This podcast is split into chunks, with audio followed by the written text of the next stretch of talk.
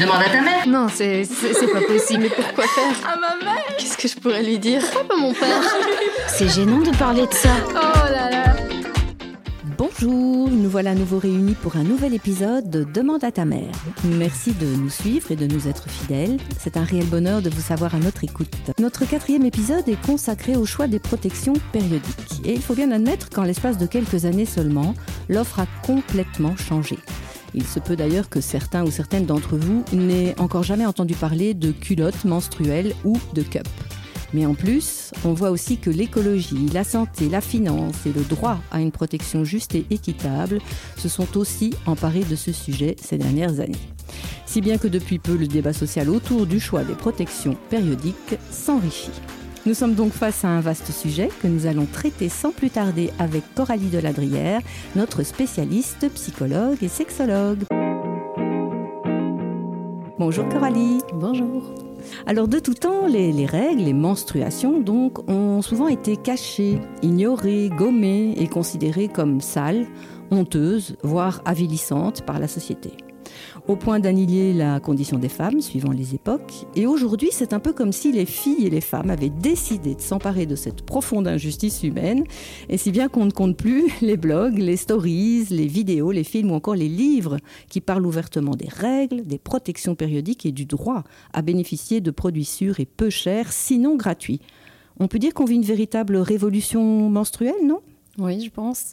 C'est sans doute ce courant féministe, ce droit finalement de la femme à être libre, à être confortable, à ne pas être stigmatisée, à ne pas être différenciée de l'homme, hein, ce mouvement type patriarcal sans doute. Mais je pense que la femme a besoin avant tout d'être tranquille, d'être confortable avec euh, bah, la vie qu'elle qu'elle mène au quotidien. Je pense que c'est important qu'on mette en avant de plus en plus de facilités, de moyens pour la rendre la plus confortable, une vie la plus douce possible. C'est une envie d'être reconnue dans son intégralité en tant que femme? Je pense vraiment en fait, c'est qu'il n'y a rien de gênant, il n'y a rien de sale. Je pense que comme vous l'avez souligné, il y a eu, euh, de par euh, des religions, des croyances.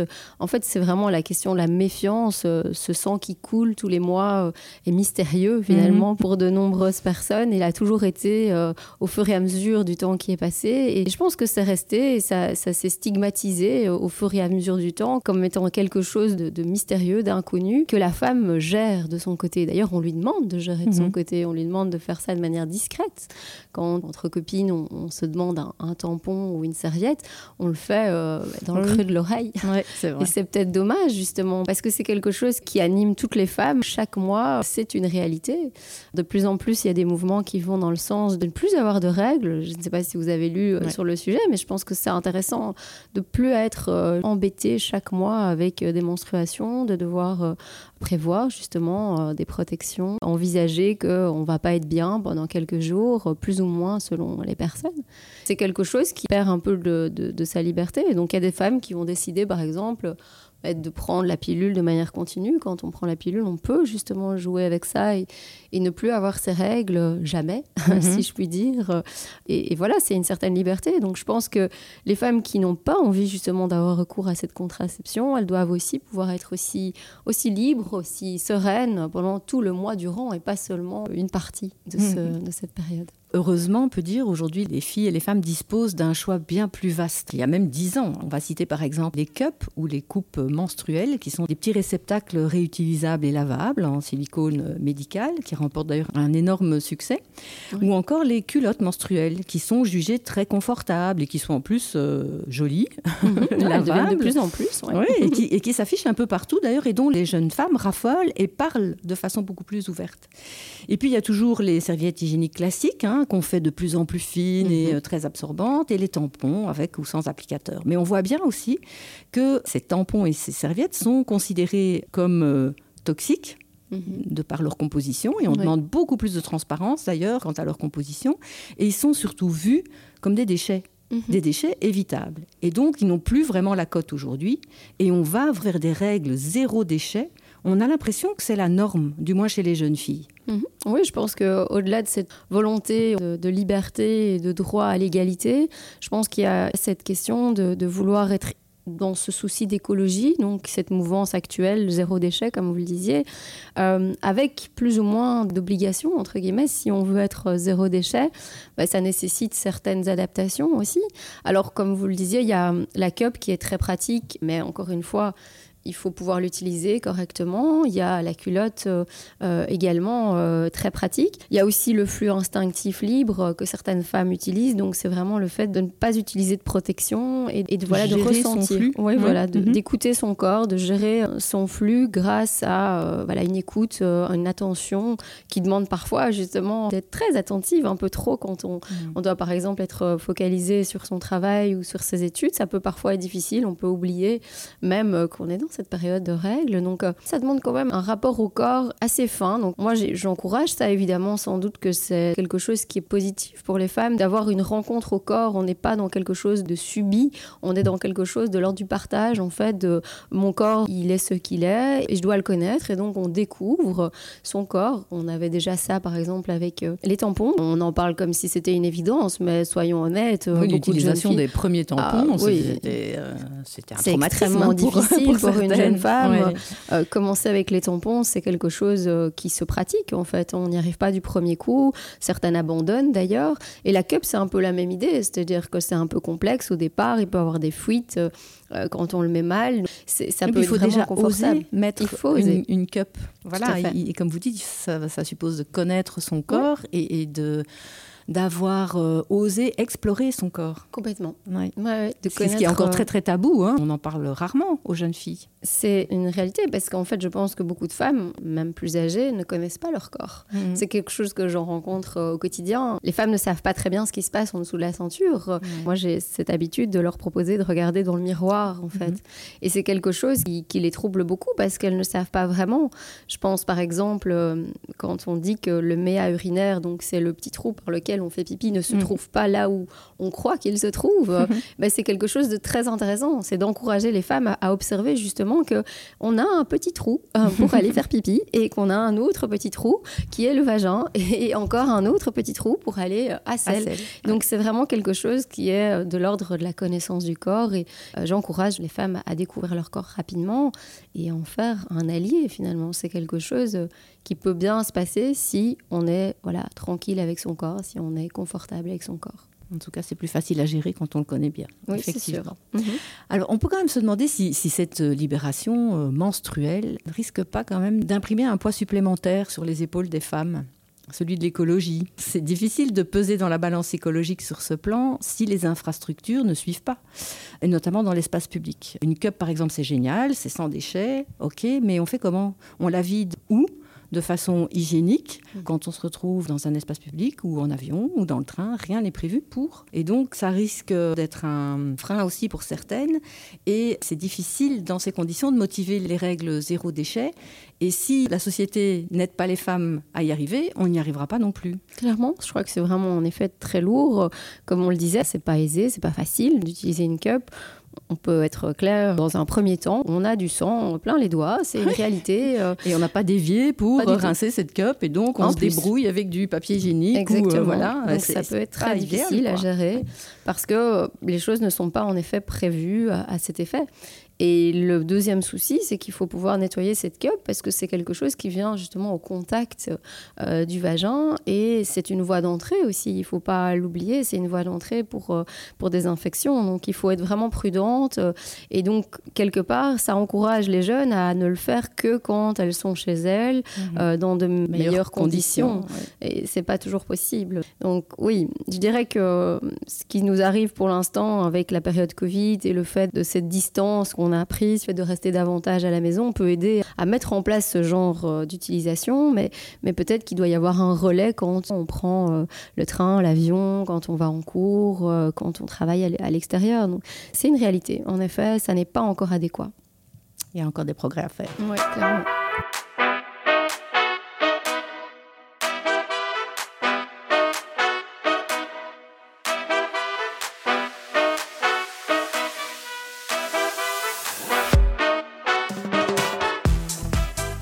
Revenons-en à la mission première d'une protection périodique, aider les femmes à gérer leurs règles en toute confiance et dans le plus grand confort pour leur permettre de vivre une vie plus normale dans ces périodes récurrentes de leur vie. Donc confiance, confort, coût, ce sont les critères les plus importants à prendre en compte dans le choix je pense que le premier, c'est surtout le confort. Je le dis souvent, une femme qui a ses règles, elle, doit se sentir euh, complètement elle-même, complètement tranquille.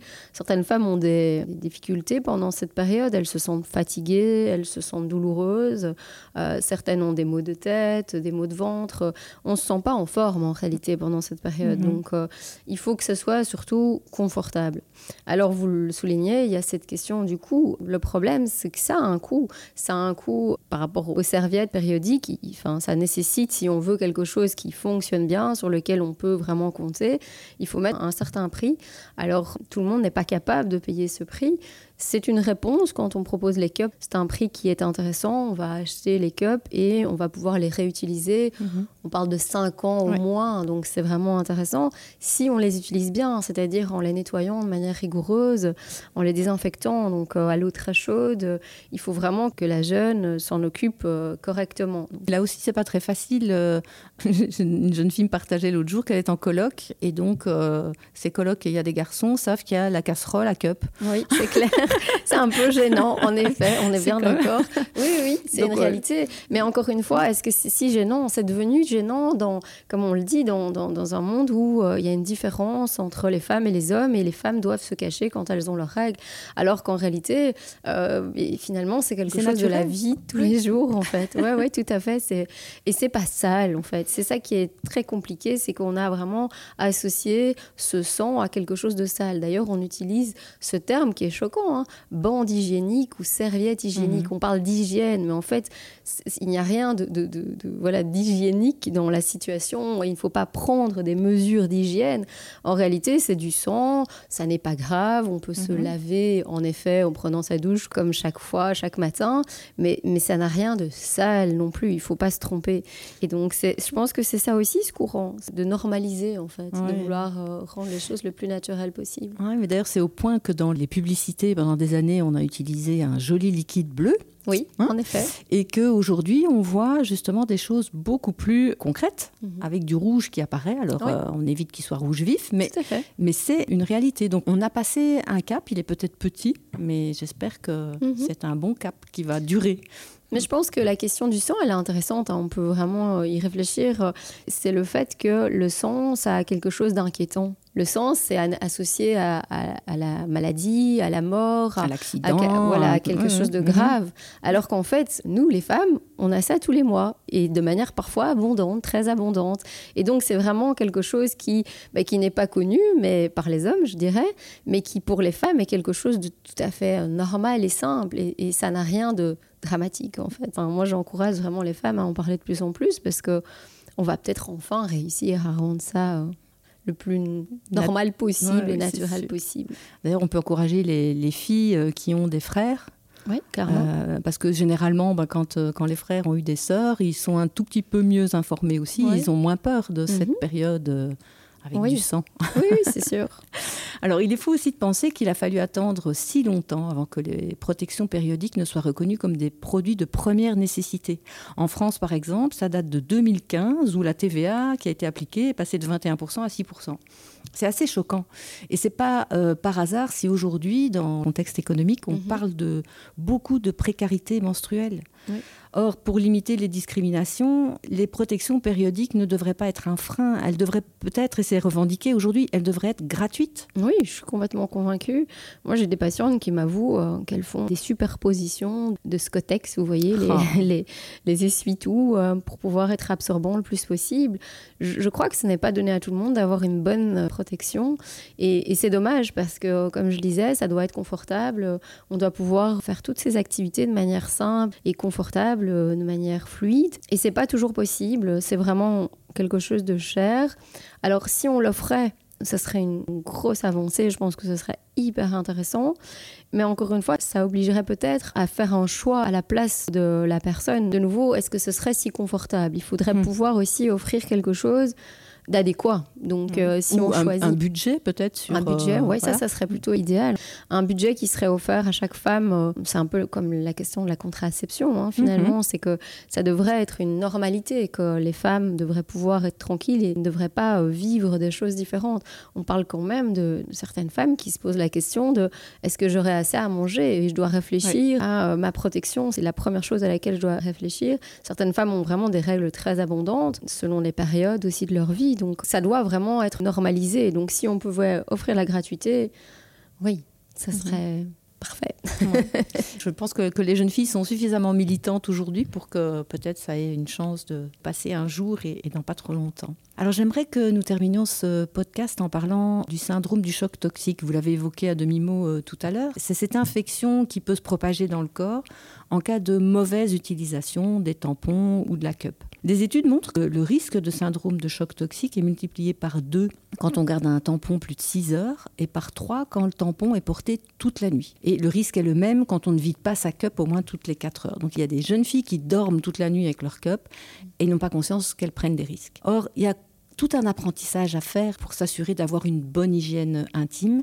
Ça passe par quoi c'est lire une notice ensemble, regarder des vidéos d'information, insister sur l'importance de renouveler sa protection au moins toutes les 4 heures et penser à toujours bien se laver les mains avant et après chaque manipulation. Accompagner la jeune fille dans ses premiers mois, est-ce que ça s'avère essentiel en fait? Je pense vraiment que ça paraît essentiel. De nouveau, cette information, elle n'est pas immédiate. Ce sont des essais-erreurs, clairement. Évidemment, on ne veut pas faire l'erreur d'avoir une infection comme euh, le syndrome de choc toxique. qui ça, ça, peut être mortel. Ah hein, oui, c'est ça, ça peut être rare, mais oui, ça tout peut à être fait. mortel. Mais euh, c'est quelque chose qui, qui, a été documenté plus récemment, on va dire, euh, depuis environ les années 80, mais qui aurait pu arriver déjà avant. On en parle davantage aujourd'hui. Mais rappelons-le, le problème de la serviette hygiénique ou du tampon, c'est bah, le risque de prolifération de bactéries, vu qu'on reste plusieurs heures durant avec cette protection très proche, voire même à l'intérieur du vagin, donc avec ce risque euh, de développement. Donc ça peut être des infections de type euh, infection vaginale, donc, qui ont toujours été euh, présentes. Donc là, on ne parle pas de choc toxique. Donc on peut avoir des, démangeaisons, on peut avoir euh, un bouleversement de la flore vaginale, on peut avoir des cystites, donc il y a personnes qui ont des, troubles au niveau de la vessie, en fait, donc une infection urinaire, toujours due à, à ces qui ne seront pas suffisamment souvent changées.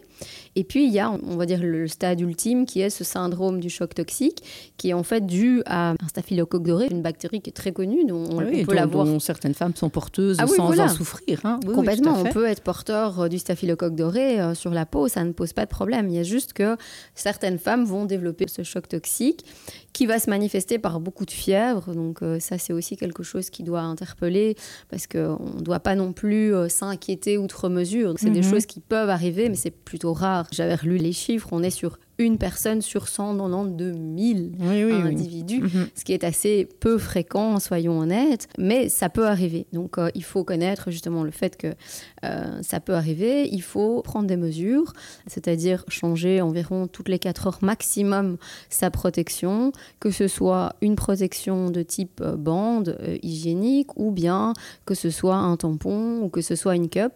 Et idéalement, bah, la nuit, bah, c'est compliqué de changer, donc ne pas utiliser les cups, mais plutôt utiliser justement une protection externe, donc qui n'entre pas dans le vagin, pour ne pas risquer cette infection.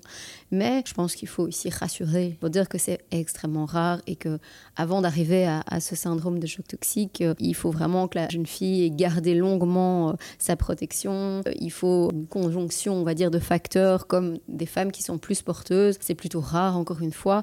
Donc c'est vraiment de se dire, je suis rigoureuse, je change régulièrement mes protections et encourager les jeunes à, à le faire. Mais de nouveau, c'est quelque chose qui va s'apprendre. Alors parfois, certaines vont être un petit peu fainéantes, je dirais, et elles se diront, bah, ah, j'ai pas envie de changer, euh, j'irai plus tard. Mhm. euh.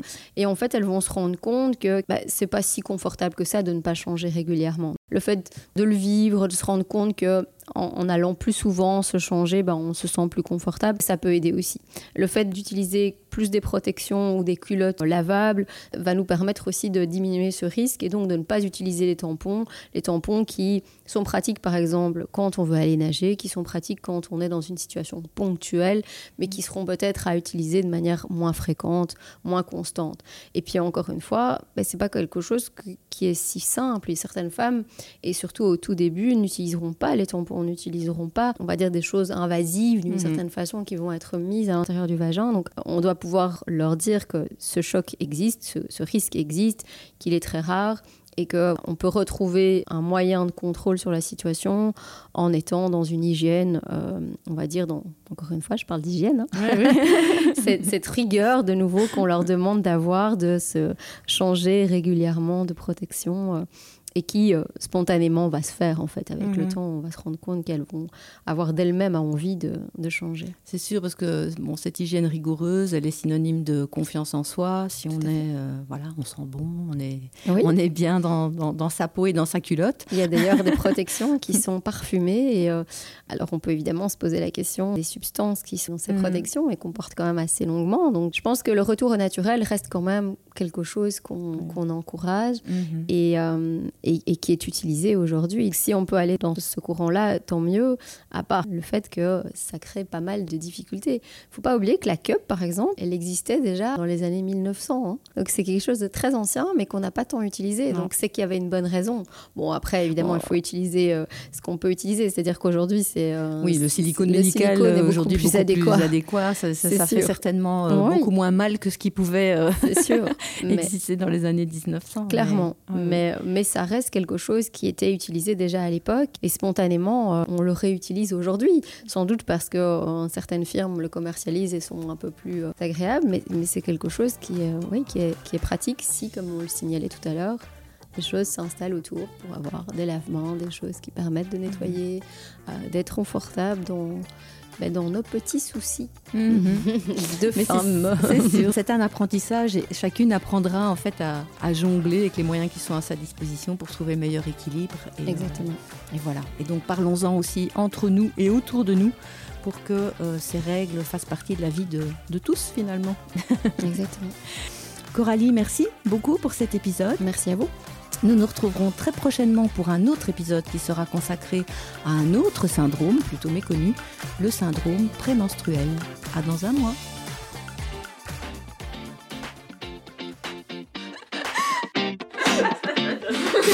ma mère Oh là là